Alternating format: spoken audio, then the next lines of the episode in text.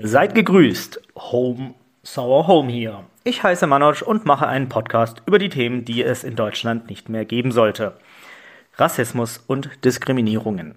Wöchentlich mache ich eine Folge, in der ich einmal persönlich ein Geschehen von früher schildere, welches es nach wie vor in Deutschland als Makel existiert. Und danach kommentiere ich eine aktuelle Schlagzeile oder News. Hier stehen dabei die rassistischen Entgleisungen im Fokus, die ich versuche einzufangen.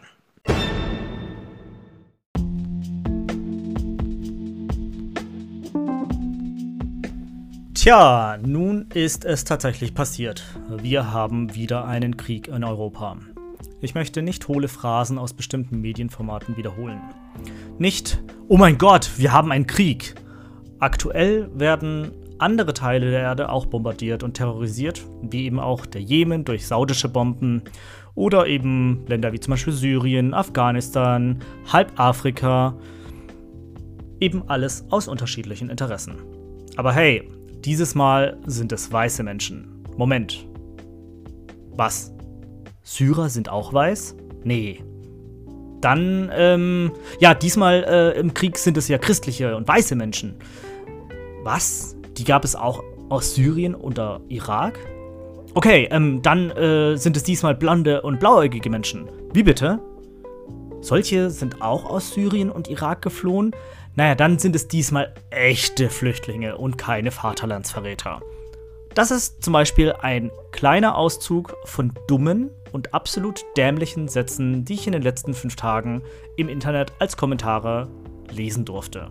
Auf einmal gibt es eine neue, nie dagewesene Hilfe für Flüchtlinge, denn diesmal handelt es sich ja um europäische Flüchtlinge und nicht um Wannabe-Flüchtlinge, wie manch einer aus dem Internet das schwadroniert eine absolut desaströse und eklige Diskussion, die da entsprungen ist. Widerwärtig. Von falschen und echten Flüchtlingen, von Ethnie, von Gründen, von Männern, Frauen, Kindern und transfeindlichem musste ich lesen und konnte mir nicht ausmalen, was in diesen Köpfen vorgeht, die so einen Quark ausquirlen. Das heutige Thema wird, wie ihr merkt, einen ukrainischen Schwerpunkt haben. Ich bespreche einige Dinge, die in letzter Zeit aufgekocht sind und eine nie dagewesene Qualität erreicht haben. Wir erleben den Krieg hautnah mit. Es sind keine vorgelagerten Filter, sondern aus den bzw. auf den sozialen Medien werden die Eindrücke live geteilt. Letztlich ähm, Nee, das werde ich, glaube ich, später erzählen. Letztens ähm, gab es auf Twitch sogar ein Ukraine-Kriegsspezial. Und äh, warum auch immer gab es da jemanden, der mit einer Helmkamera da live auf Streif gegangen ist. Puh, what the fuck. Also, ich weiß nicht, ob ich einfach nur ein Boomer werde oder ob das legit einfach nur noch krank ist. Ich bin ja, Internet-Kiddie, seit ich denken kann. Und 1998 war ich zum ersten Mal online und war total überwältigt, was man so alles damals machen konnte. Mit wildfremden Menschen schreiben und reden, Sachen kaufen, sich über Dinge informieren, Subkulturen kennenlernen, mit denen ja damals auch kein Magazin oder keine Bücherei aufwarten konnte.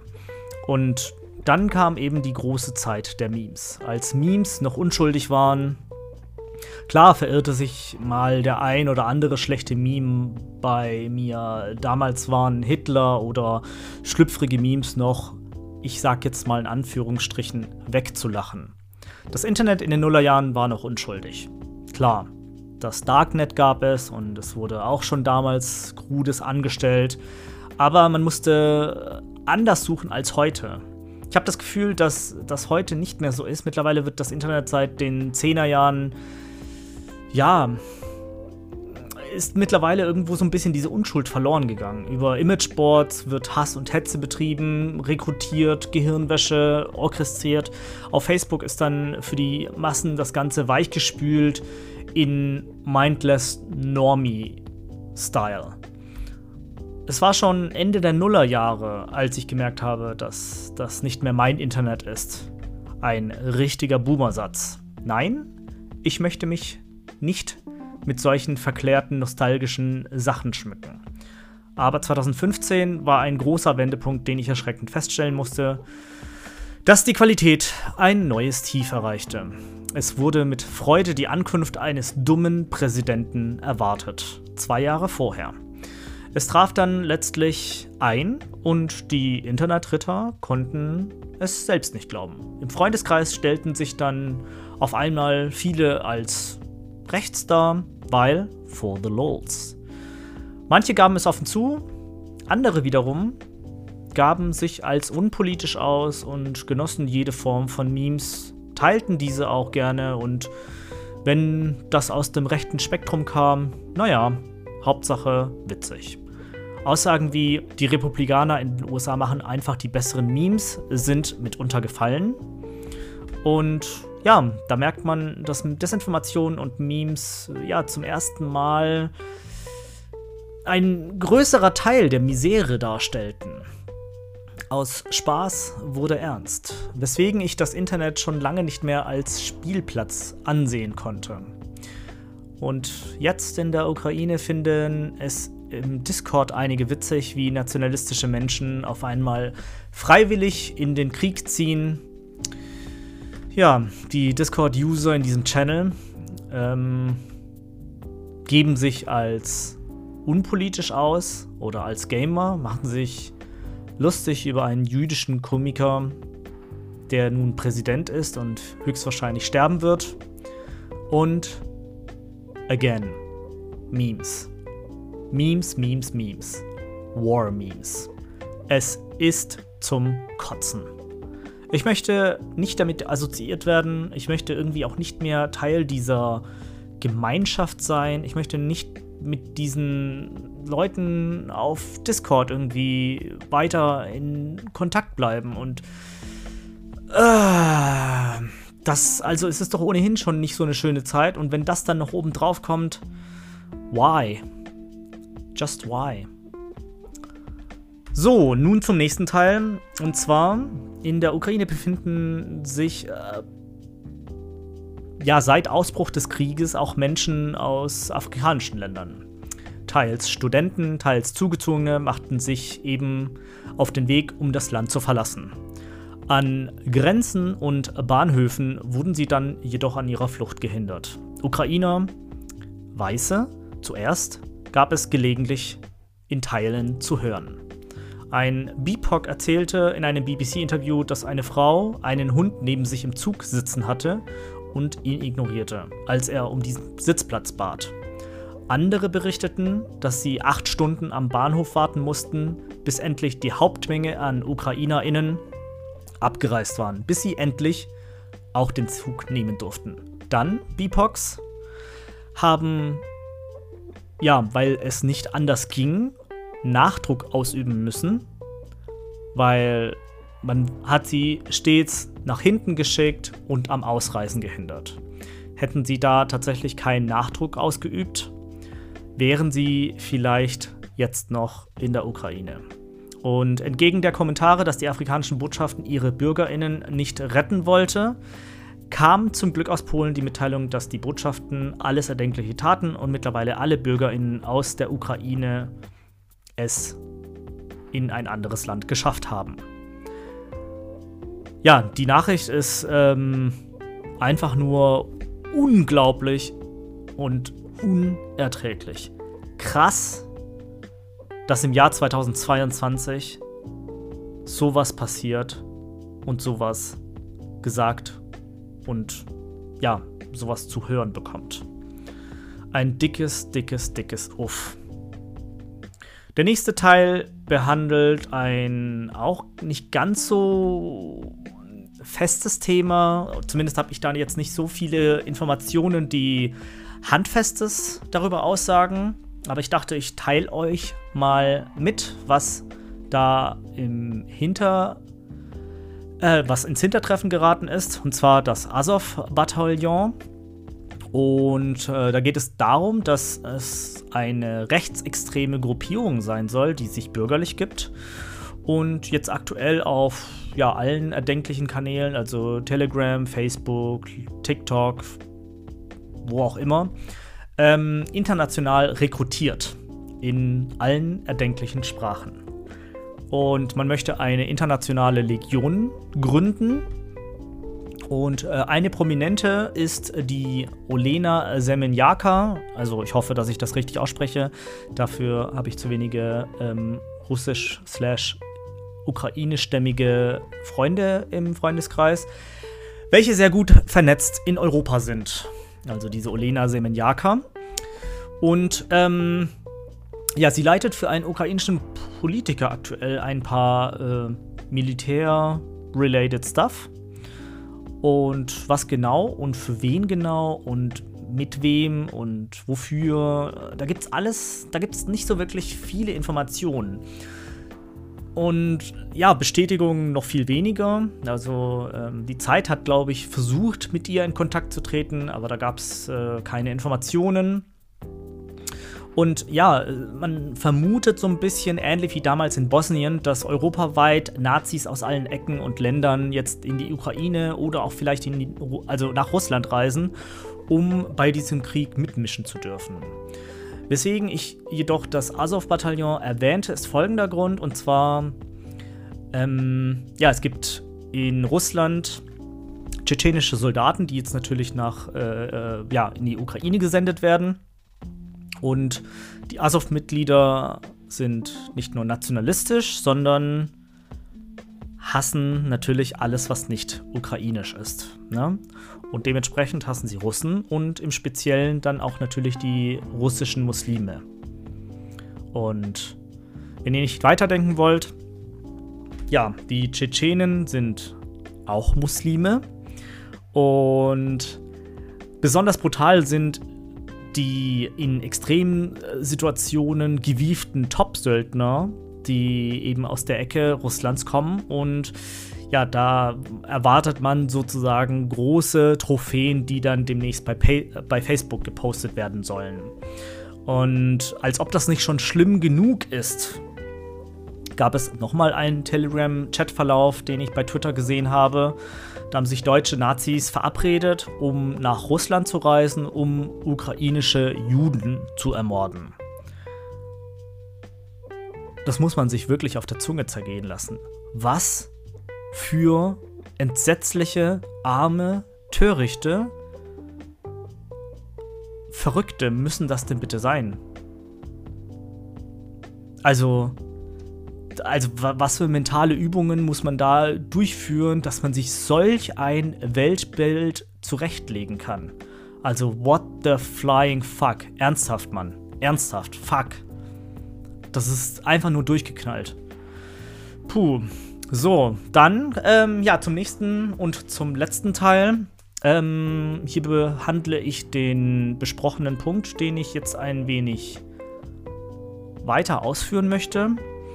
Und zwar, dass die Nachrichtenlage sich ein wenig zuspitzt. Es kommt ein überdimensional großer Teil von Desinformation in anderen Sprachen ähm, aus Russland raus.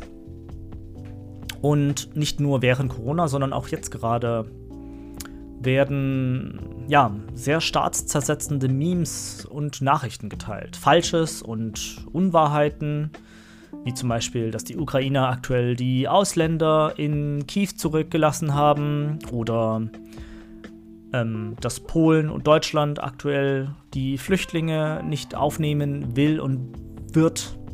Ähm, Twitter hat da diesbezüglich angekündigt, dass äh, aus Russland keine neuen Twitter-Konten äh, Twitter mehr geöffnet werden können. Und hinzu kommt, dass viele Firmen jetzt aus Solidarität zur Ukraine den Betrieb in Russland oder den Verkauf von russischen Artikeln einstellen werden. Ja, ist schon mal ganz gut, aber das sind letzten Endes nur, wenn es hochkommt, Nadelstriche. Und das trifft irgendwo ein bisschen die falschen. Sanktionen, wie eben im Bankwesen, treffen im Wesentlichen eher die arme Bevölkerung in Russland und nicht die Elite, die Politiker oder eben Putin. Die Mehrheit in Russland scheint sich dem nach wie vor nicht klar oder bewusst zu sein und man darf halt auch nicht äh, vergessen, dass ja, also die, die Elite in Russland, die ist sehr gut im Ausland vernetzt. Also die haben Konten in den USA, die haben Konten in der Schweiz, die haben äh, vermehrt Konten in England oder in Russland oder ähm, anderweitig ihr Vermögen zur Seite geschafft, damit sie eben von solchen Sanktionen nicht betroffen werden. Und ja, das ist halt schwierig und dementsprechend finde ich es ein bisschen schade, wenn man das irgendwo bei den einfachen Menschen, die eben nur ein Schwarz oder Weiß kennen und diese Schattierungen nicht unterscheiden können, ähm, es so ein bisschen trifft. Auf der anderen Seite ist es so, dass ähm, in Russland aktuell die Medienlandschaft komplett gleichgeschaltet ist. Es gibt kaum die letzten ja, also es, es, gibt kaum Informationen aus dem Ausland für Russen. Also die letzten, zum Beispiel BBC und ähm, amerikanische, deutsche Fernsehstationen oder eben Nachrichtenkanäle, wie zum Beispiel die Deutsche Welle, die haben jetzt vor kurzem eben ihre Schotten dicht gemacht und haben sich natürlich auch aus dem Land geschafft, weil es einfach, ja, weil Gefahr droht. Und ja, ich muss aber auf der anderen Seite auch sagen, es ist grausam, fürchterlich und widerlich, wie englische und amerikanische JournalistInnen die ich eigentlich auch respektiere, von denen ich mehr erwartet hätte, ähm, folgendes jetzt vor kurzem eben im Fernsehen gemacht haben. Als die ersten Panzer rollten, die ersten Menschen flüchteten, wurden Bilder und Aufnahmen geteilt, in denen Journalistinnen Folgendes sagten. Es sind Menschen in Europa auf der Flucht. Menschen, die unsere Nachbarn sein könnten. Menschen mit weißer Haut, blond und blauäugig. Und ja, das von einem, nicht nur von einem Journalist, sondern das ist von mehreren tatsächlich gesagt worden. Und als seien Menschen, die nicht diesen genannten Attributen entsprechen, weniger wert oder fremder oder weniger bemitleidenswert. Dass diese Art von journalistischer Arbeit getan wird, beschämt mich einfach zutiefst. Nicht nur als ehemaliger Journalist, sondern auch als Mensch und als Europäerin. Was zur fucking Hölle. Solche Personen gehören nicht in den öffentlichen Fernsehbetrieb. Ja, und ebenfalls ein absoluter Fauxpas, den ich letzte Woche im Fernsehen sehen durfte, hat sich bei RTL abgespielt. Da wurde noch soeben vom Einmarsch der Russen, von Bomben, von Schüssen und so weiter und so fort erzählt. Und dann hat man einfach umgeschaltet zu einem Journalist, der sich zu dem Zeitpunkt dann in äh, ähm, Köln befand. Und hier hat man dann Jecken gesehen, Jugendliche, die in die Kamera grölen, tanzen, feiern, als gäbe es weder Krieg in der Ukraine noch Corona in Deutschland. Also weil eben keine Masken zu sehen waren und die Leute nah, nah beieinander standen. Und ja, als ob wir nicht schon tiefrote Zahlen hätten und der Freedom Day demnächst ansteht. Ey, sorry, aber blamabel und einfach nur dumm. Also Freundinnen, die aktuell Corona haben und zu Hause rumkeuchend auf der Couch liegen, also für die ist es einfach nur ein Schlag ins Gesicht. Auf den Intensivstationen liegen unterdessen Geimpfte auf den ja, auf den Stationen, ne? Und ähm, dann ist jetzt auch vor kurzem rausgekommen, wenn man die natürlich irgendwie anschließt und denen Blut abnimmt und ja, dann nochmal so ein bisschen nachschaut, stellt man fest, das sind nicht Geimpfte, sondern das sind Ungeimpfte mit Impf, also mit gefälschten Impfpässen. Und ja, dann braucht man sich ehrlich gesagt nicht zu wundern, dass jetzt gerade eben die Statistiken auch teilweise falsch vorliegen, denn ähm, die werden erst als Geimpfte irgendwo aufgenommen und dann muss die Statistik im Nachhinein korrigiert werden. Jetzt würde mich natürlich brennend interessieren, wie die Statistik am Ende natürlich aussieht, wie viele ungeimpfte ähm, tatsächlich da liegen, wie viele mit gefälschten Impfausweisen und wie viele tatsächlich Geimpfte. Und ähm, ja, aber zurück zum eigentlichen Artikel. Und zwar, da fand ich den ja, den Umschwenk von RTL einfach nur gr ja, grausam. Also, wie kann man einen Bericht aus der Ukraine mit, hey, wir schalten jetzt live in die Fußgängerzone Kölns und äh, schauen uns den Karneval an. Sorry, aber beschissen.